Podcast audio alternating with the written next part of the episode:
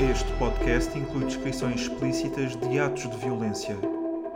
Os ouvintes mais sensíveis deverão abster-se da sua audição. No dia em que o conheci, chovia a cântaros, tanto que os canais iam cheios e as barcaças varejavam, dançando, perdidas, no meio da ligeira ondulação.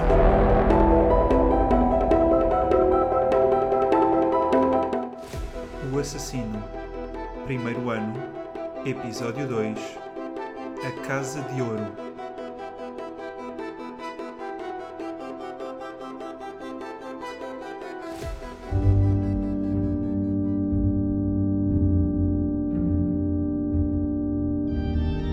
Veneza, Cadoro.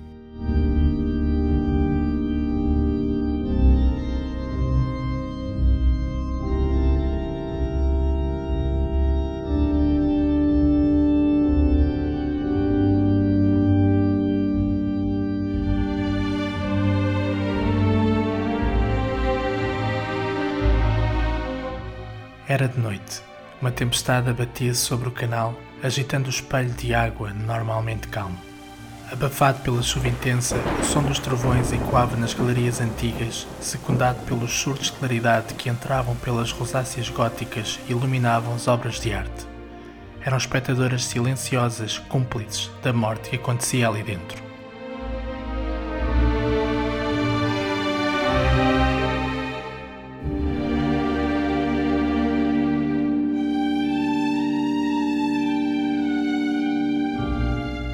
Uma figura à contraluz surgiu, caminhando ao longo da loja sobranceira ao canal grande. Fazia-o com dificuldade, respirando pesadamente, enquanto curvada se apoiava nos pilares renascentistas, ofegante, deixando os dedos manchados de sangue marcados nas colunas de pedra. Era perseguida por um clérigo continua a andar calmamente na sua direção, com a sotaina negra a balouçar a cada passo que dava, contrastando com os pasmos brancos que iluminavam a grandiosa autoestrada aquática de Veneza.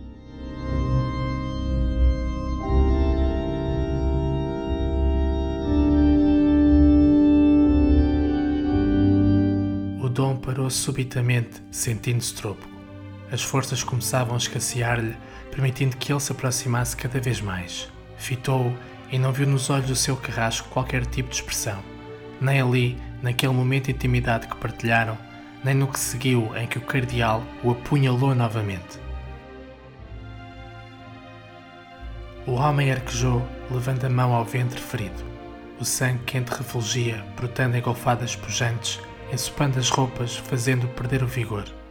Mas levado por uma última esperança de vida, correu novamente ao longo das galerias, observado com crueldade pelos palácios faustosos que habitavam a outra margem. Uma sucessão rápida de relâmpagos ainda mais intensos que os anteriores inundaram de luz a Casa de Ouro. As paredes revestidas de tapeçarias tornaram-se alvas e o grande Palácio Dourado de Veneza, conhecido pela sua fachada lazul e escarlate, tornou-se branco, pleno de uma pureza deslumbrante, apenas alcançável pelas almas santas.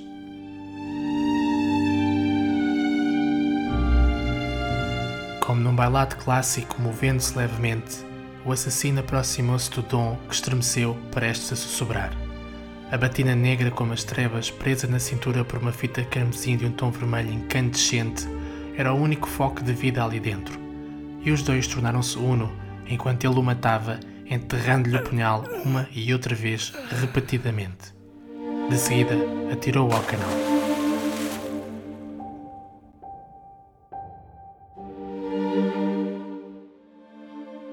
O cardeal, o nome pelo qual era conhecido, abanou a Cadoro de Veneza debaixo de uma chuva persistente. A trovoada ribobava ao longe, afastando-se para fora da cidade enquanto guardava no interior da batina o punhal com o qual roubara a vida a mais um alvo. Era culpado.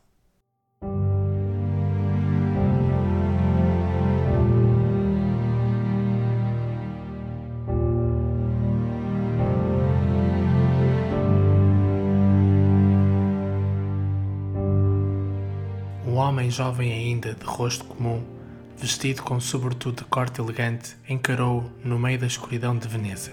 Vira-o. O mercenário caminhou até ele e os dois entreolharam-se, o medo exposto nas íris do rapaz, que dançavam nervosas, fitando a faca ainda suja de sangue que o assassino segurava na mão. Limpou-a, atirando o excedente para o canal revolto e guardando-a de seguida no interior das vestes.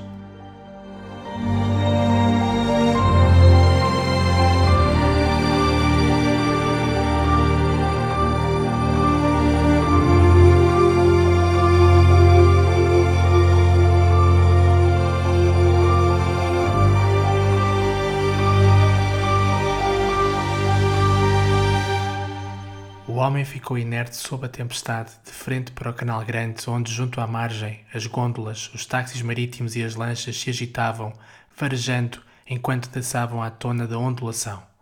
Nas suas costas, o assassino caminhava, sereno, atravessando uma ponte, com a batina negra a fundir-se na escuridão da noite.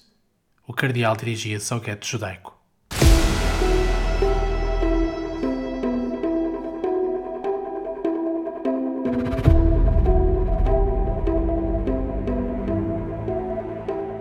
A série de ficção O Assassino é um podcast narrado por Nuno Nepomuceno, com produção e sonorização de Nuno Nepomuceno e do grupo Infinito Particular. O Cardeal é uma personagem fictícia criada por Nuno Nepomuceno, apresentada no livro A Morte do Papa.